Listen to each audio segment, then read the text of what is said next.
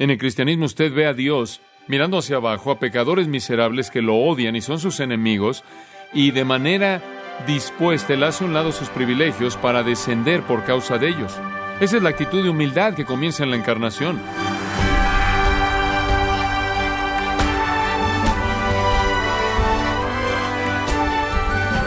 Bienvenidos a esta edición de Gracia a vosotros. Hoy comenzaremos un nuevo estudio titulado Cristo humillado, Cristo exaltado, en el cual el pastor John MacArthur examinará en Filipenses capítulo 2 elementos vitales para que usted conozca más la vida y obra del Señor Jesucristo. Puede que sea fácil pensar que Cristo como hombre estaba simplemente jugando un papel, que en realidad no se convirtió en hombre y que no experimentó las cosas como nosotros lo hacemos. Si alguna vez usted, estimado oyente, ha tenido esas dudas, el estudio que comenzamos hoy puede darle una clara comprensión acerca de la existencia terrenal de Cristo. De esta forma, damos inicio al estudio de hoy titulado Cristo humillado, Cristo exaltado. Si son tan amables de abrir sus Biblias para nuestro estudio de la apreciada palabra de Dios en Filipenses capítulo 2, y queremos regresar a los versículos 5 al 8, a esta porción tan, tan significativa de las Escrituras que describe la encarnación del Señor Jesucristo. Escuche los versículos 5 al 8 conforme leo. Haya pues en vosotros este sentir que hubo también en Cristo Jesús, el cual siendo en forma de Dios no estimó el ser igual a Dios como cosa que aferrarse, sino que se despojó a sí mismo tomando forma de siervo, hecho semejante a los hombres, y estando en la condición de hombre, se humilló a sí mismo, haciéndose obediente hasta la muerte y muerte de cruz. Esta semana volví a leer porciones de un libro que había leído varias veces hace varios años atrás. El título del libro es Milagros, su autor es C.S. Lewis. Tiene un capítulo en el libro titulado El Gran Milagro, y es un capítulo acerca de la encarnación. Y en ese capítulo, en su manera única, él extrae algunas analogías ricas para nosotros, mediante las cuales podemos ver la encarnación. Permítame leerle una porción algo extendida debido a que lo que él dice es tan rico, y cito. En la historia cristiana, Dios desciende para volver a ascender. Él desciende, desciende de las alturas de el ser absoluto al tiempo y el espacio, desciende a la humanidad y desciende aún más, desciende hasta las raíces mismas del mar de la naturaleza que él había creado. Pero él desciende para volver a subir y llevar al mundo arruinado con él. Uno tiene el retrato de un hombre fuerte que se está inclinando más y más bajo para llegar a colocarse a sí mismo bajo una carga complicada, grande. Él debe inclinarse para poder levantar. Él también tiene que desaparecer debajo de la carga antes de que él enderezca de manera increíble su espalda y empiece a marchar con la masa entera cargándola sobre sus hombros. O uno puede pensar en un buzo, primero reduciéndose a sí mismo a desnudez, y después viendo al aire y después entrando en un clavado, desvaneciéndose y bajando en el agua verde y caliente hacia agua negra y fría, descendiendo a una presión que se va incrementando hasta llegar a la región que es como la muerte de putrefacción que ha estado ahí por mucho tiempo y de residuos y de desechos. Y de nuevo vuelve a subir de regreso al color y a la luz, con sus pulmones casi explotando hasta que de pronto él vuelve a irrumpir en la superficie y teniendo en su mano algo preciado que está goteando que él recuperó allá abajo. Él y eso ambos tienen color ahora que han llegado a la luz. Allá abajo donde yacía sin color en la oscuridad, él también perdió su color. En este descenso y reascenso, toda persona reconocerá un patrón familiar, algo escrito por todo el mundo. Es el patrón de toda la vida vegetal. debe hacerse pequeña y volverse algo duro, pequeño y semejante a la muerte. Debe caer al suelo y de ahí, a partir de ahí, la nueva vida reasciende. Es el patrón de toda la generación animal también. Ahí hay un descenso de los organismos perfectos y completos a los espermatozoides y óvulo en el vientre oscuro, una vida que es primero inferior en tipo comparada a la de las especies a la cual está siendo reproducida, y después el ascenso lento hasta llegar al embrión perfecto, al bebé consciente vivo y finalmente al adulto. Así es también en nuestra vida moral y emocional. Primero los deseos inocentes y espontáneos tienen que someterse al proceso semejante a la muerte de control o de negación total. Pero a partir de ahí hay un reascenso a una virtud totalmente y plenamente formada en la cual la fortaleza del material original opera de una manera nueva. La muerte y el renacimiento descienden para volver a ascender. Es un principio clave. A través de este cuello de botella, este hacerse pequeño, el camino hacia arriba casi cerca yace. Fin de la cita. Con esas palabras, Lewis entonces se aproxima a la encarnación, el milagro central del cristianismo, lo más maravilloso y grandioso de todas las cosas que Dios jamás hizo. Y ese es el tema de estos grandes versículos frente a nosotros. Jesús se volvió para nosotros el modelo perfecto de humillación. Él es el cumplimiento perfecto de los versículos 3 y 4. Alguien que no hace nada por contienda o por vanagloria, alguien que con humildad de mente considera a otros como más importantes que él mismo, alguien que no ve lo suyo propio, sino también lo de los otros, y en eso él es nuestro ejemplo. Pero hay más aquí que tan solo eso. Comencemos en el versículo 6. Dice en el versículo 6, el cual siendo en forma de Dios, ahí es donde comienza la encarnación. Ese es el punto desde el cual Él desciende y condesciende. Ahora, ¿qué quiere decir con la palabra forma? Por cierto, la vuelvo a usar en el versículo 7, como lo veremos en un momento, pero esto es crucial. Morpheus es la palabra. Usamos eso como una palabra en español. Usamos eso como una parte de una palabra en español, endoforme, ectoforme y varias otras cosas. Morfe significa forma que expresa de manera plena y verdadera el ser. En otras palabras, es una palabra que se refiere a esencia o a ser esencial o naturaleza. Aquí, siendo aplicada a Dios la forma de Dios, significa que en su ser más profundo, lo que Él es en sí mismo, su ser esencial. La declaración entonces está diciendo que Jesucristo existió en el ser esencial de Dios y Él siempre y de manera continua e inalterable existió en esa esencia. Quizás puede entender la palabra morfe si la compara con otra palabra griega, schema. Ambas podrían ser traducidas en español forma. Realmente esa es la mejor palabra en español, pero pierde algo a menos de que sea dividida en esas dos palabras griegas. Permítame mostrarle la distinción. Forma o morpheis, la naturaleza esencial de algo, lo que es en sí mismo. Schemais es la forma externa que adopta. La morfe nunca cambia, la esquema cambia. Quizás una ilustración simple sería esta. Yo soy un hombre, poseo la naturaleza humana.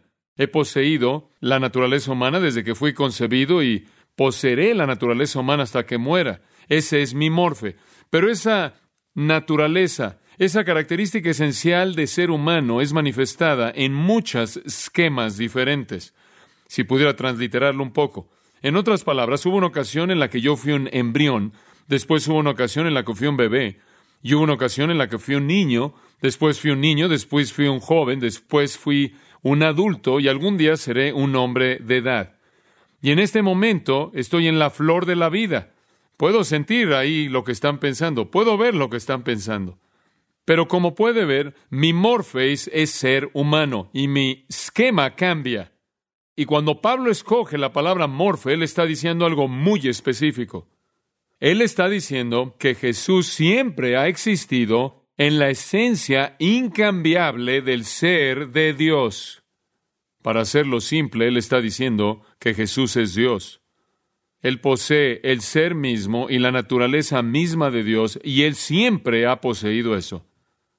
Y esa interpretación de esa primera frase ciertamente es fortalecida por la segunda frase en la cual habla de que Jesús, siendo igual a Dios, y de esta manera él describe, claro, lo que él quiso decir con la frase siendo en forma de Dios, él quiso decir que es igual a Dios. ¿Por qué tenemos tanta discusión acerca de esto? Porque es el corazón y el alma de la fe cristiana. E inevitablemente, cuando la gente ataca la fe cristiana, cuando formas de religión fuera de la verdad nos atacan, ellos atacan en el punto de la deidad de Cristo. En el Evangelio de Juan parece ser su preocupación en particular y su carga y pasión bajo la inspiración del Espíritu Santo dejar al lector sin duda alguna en su mente de que Jesús es Dios y entonces él inclusive comienza con esa declaración. En el principio era el verbo refiriéndose a Cristo y el verbo era con Dios y el verbo era Dios. Y para demostrar eso, él dice, todas las cosas por él fueron hechas y sin él nada de lo que ha sido hecho fue hecho. En él estaba la vida y la vida era la luz de los hombres. Él es el creador. En el versículo 14 él dice de Cristo que él se hizo carne y habitó entre nosotros y vimos su gloria, gloria del unigénito del Padre, Él es Dios. Y Juan estaba diciendo, claro, en el registro maravilloso de Juan 8, versículo 58, que antes de que Abraham fuese yo soy.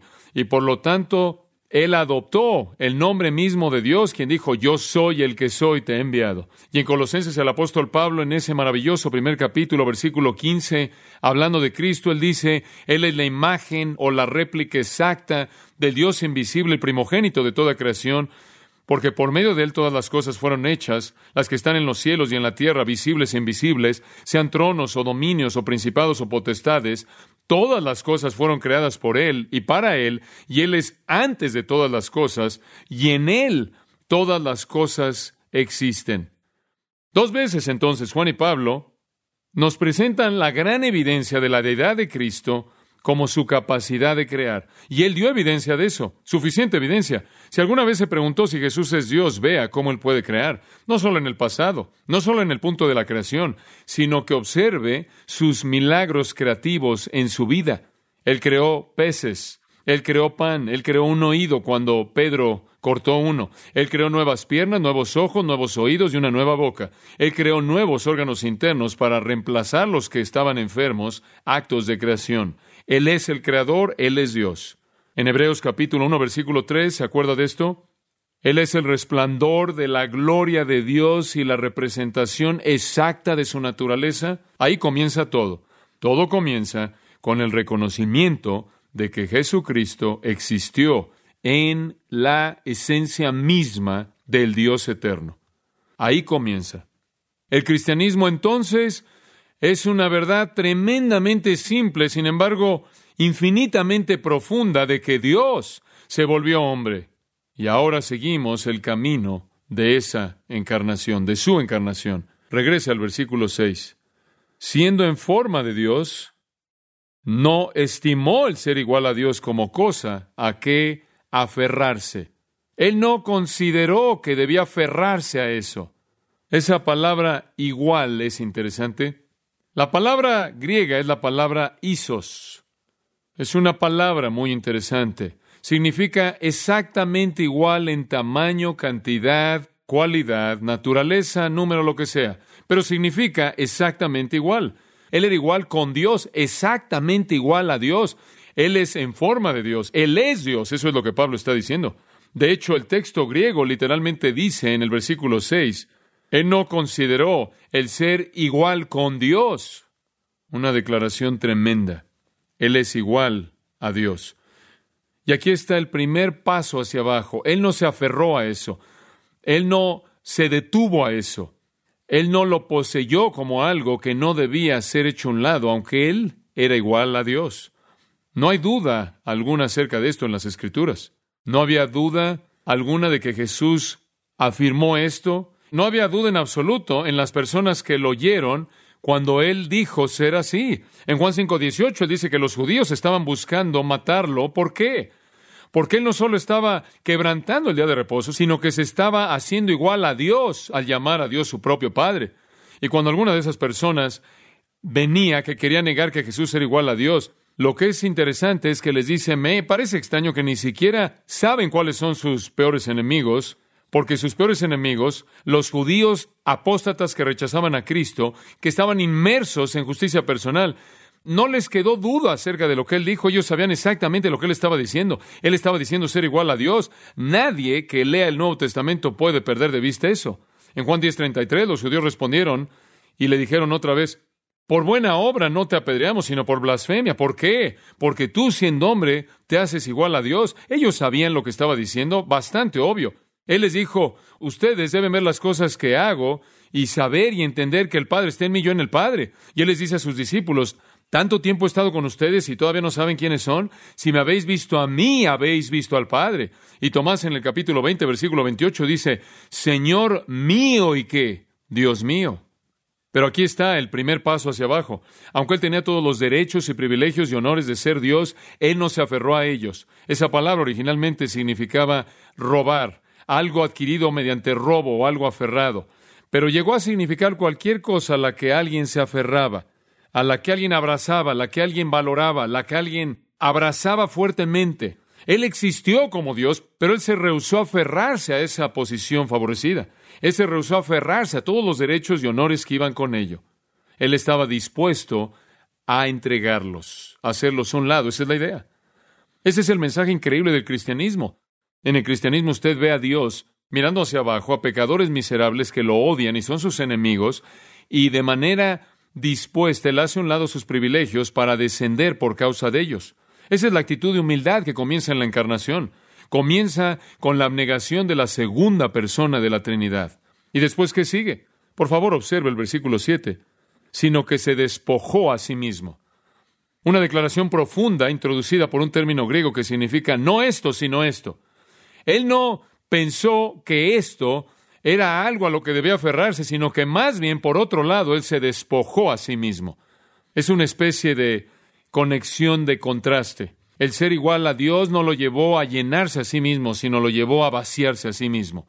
El verbo despojó, que nois, la forma del verbo de la cual obtenemos ese término teológico clásico, la kenosis, lo cual es lo que los teólogos han llamado el autovacío o la encarnación de la doctrina de la kenosis, el auto vacío de Cristo. Es una expresión muy vívida. Él se vació a sí mismo, una autorrenuncia. Él se rehusó a usar aquello a lo que él tenía derecho. Se rehusó a aferrarse a sus ventajas y privilegios como Dios. ¿Se puede imaginar? Dios, quien es dueño de todo, quien puede hacer todo, quien tiene el derecho a todo, quien está plenamente satisfecho consigo mismo, sino que se vació a sí mismo. Ahora, ¿qué significa eso? Esto, claro, ha sido discutido mucho. ¿Qué significa que él se despojó? ¿De qué se despojó? ¿De qué se vació? En primer lugar, observe, nunca lo olvide, él no se vació a sí mismo de su deidad. Él no se vació a sí mismo de su deidad, de lo contrario, él habría cesado de existir. Y si él cesara de existir, así también Dios el Padre y así también Dios el Espíritu, porque su vida es una vida. Él no se vació a sí mismo de su deidad o de alguna porción de su deidad, porque él no puede ser menos de lo que él era. Él es Dios él existe eternamente en la morfe de Dios. Él no dejó de ser Dios. Él no intercambió deidad por humanidad. Él no dejó de ser Dios y comenzó a ser hombre. Si hubiera hecho eso, Él habría muerto en una cruz y se hubiera quedado ahí en la tumba, porque solo Dios tiene el poder de morir y al morir Él conquistó la muerte. Solo Dios podía crear y hacer los milagros que Él hizo. Solo Dios podía decir las palabras que Él dijo. Él no dejó de ser Dios. Ni parte alguna de su naturaleza divina esencial fue quitada, nada. Él no podía cortar algún pedazo de quién era Él. Hay algunos que promueven una perspectiva como esa, que es blasfema. Dice usted, ¿qué es lo que renunció? ¿De qué se despojó? En primer lugar, se despojó de su gloria celestial. Él se despojó de su gloria celestial. Se zambulló en el agua y descendió hasta el agua negra, fría, a donde están los desechos de este mundo.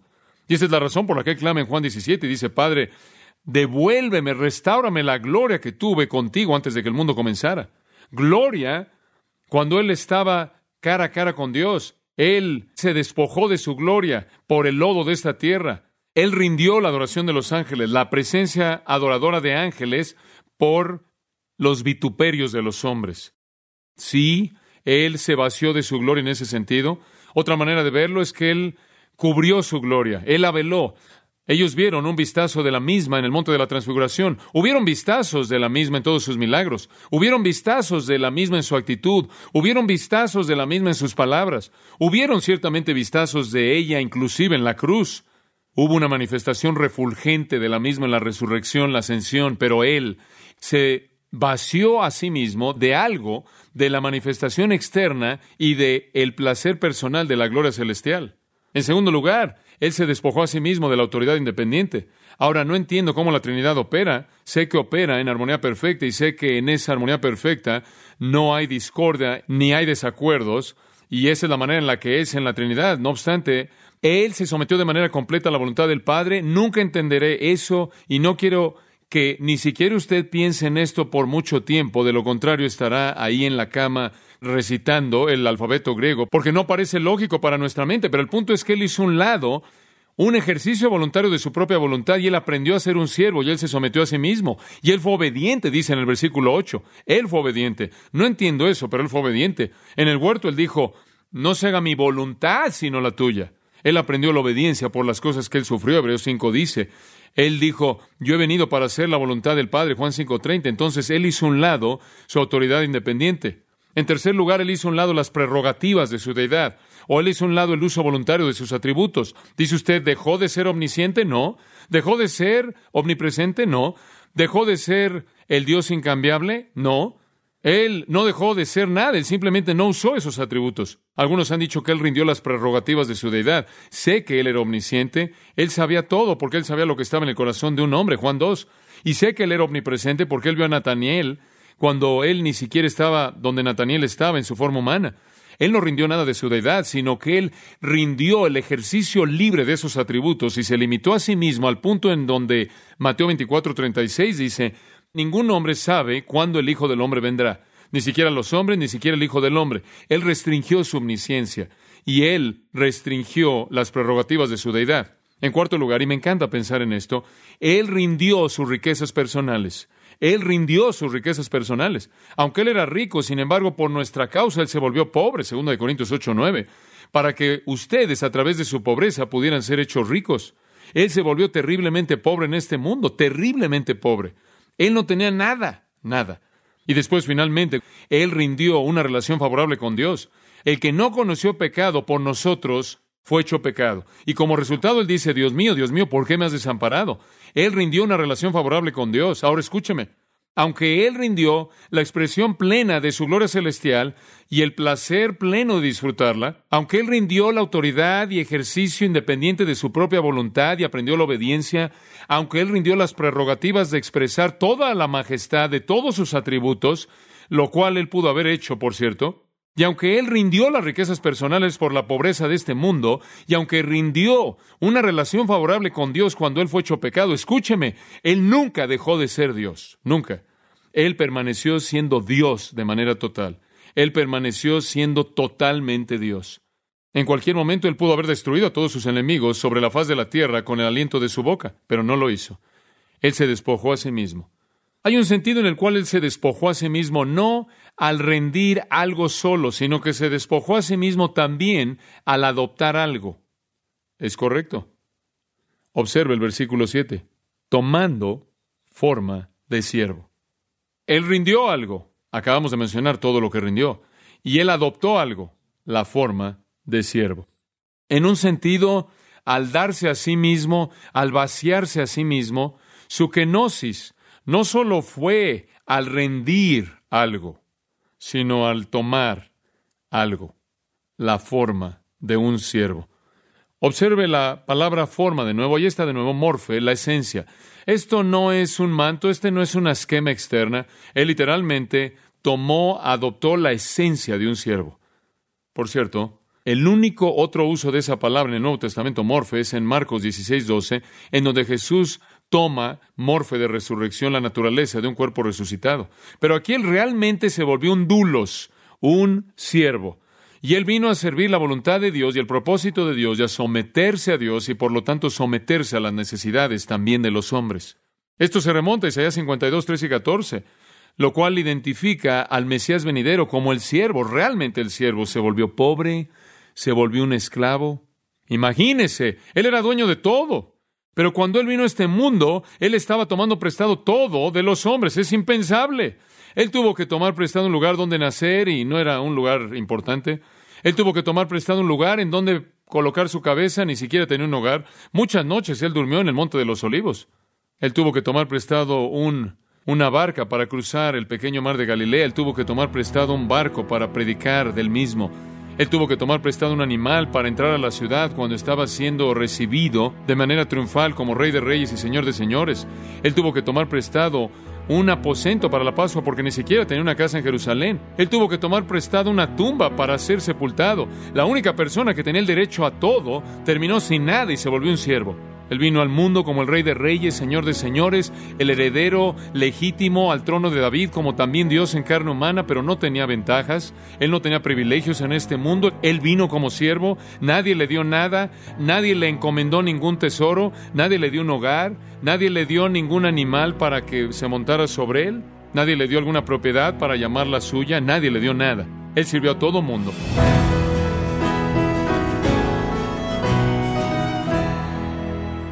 Ha sido John MacArthur concluyendo su primer mensaje sobre la humillación de Cristo, parte del estudio Cristo humillado, Cristo exaltado, en gracia a vosotros. Recuerde, estimado oyente, que puede descargar todos los sermones de esta serie, también los scripts, así como todos aquellos estudios que he escuchado en días, semanas o meses anteriores, de manera gratuita en gracia.org. Y quiero recordarle, estimado oyente, que tenemos a su disposición el libro La verdad sobre el señorío de Cristo, escrito por John MacArthur, centrado en el carácter de Dios, desafiando a los lectores a poner a Cristo en el centro de sus vidas. Y puede adquirir la verdad sobre el señorío de Cristo en nuestra página en gracia.org o en su librería cristiana más cercana. Si tiene alguna pregunta o desea conocer más de nuestro ministerio, como son todos los libros del pastor John MacArthur en español, o los sermones en CD que también usted puede adquirir, escríbanos y por favor mencione la estación de radio por medio de la cual usted nos escucha en gracia a vosotros. Es importante conocer no solo el país y ciudad de donde usted nos escucha, sino también la radio. Para quienes contactan nuestro ministerio por primera vez, pueden solicitar una copia del mensaje de promoción sin costo alguno, un mensaje por oyente únicamente. Si usted vive en los Estados Unidos o Puerto Rico, escríbanos a Gracia Vosotros, P.O. Box 4000, Panorama City, California 91412 o puede escribirnos a través del siguiente correo electrónico radio arroba gracia punto org.